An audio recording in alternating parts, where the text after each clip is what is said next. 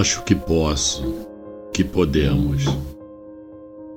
Acho que ainda tenho estrutura mental para terminar um poema, pois não posso fugir do meu dilema.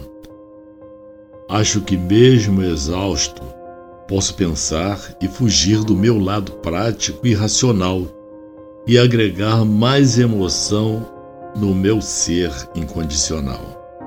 Acho que a poesia não tem limites e acho que existe um mundo paralelo que me chama e clama pela busca do belo.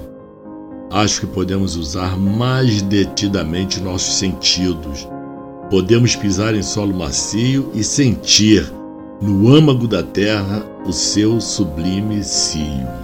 Acho que tudo depende da nossa autoanálise de forma profunda e irreversível, intercalando uma visão ora visível, ora invisível. Acho que nada é como se apresenta, nada é tão simples e tão pouco permissível, e lá no fundo temos um constante passivo.